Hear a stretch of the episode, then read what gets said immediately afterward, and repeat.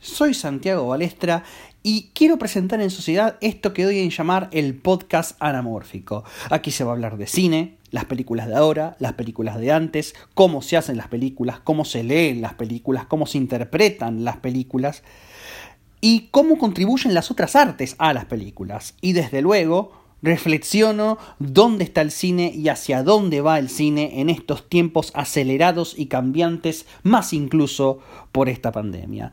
Así que síganme en Spotify como el podcast anamórfico y desde luego en mis redes sociales personales como arroba balestrasanti, tanto en Twitter como en Instagram. Estén atentos señores porque ya, ya, ya pronto se viene el primer episodio. Yo que ustedes no me lo pierdo.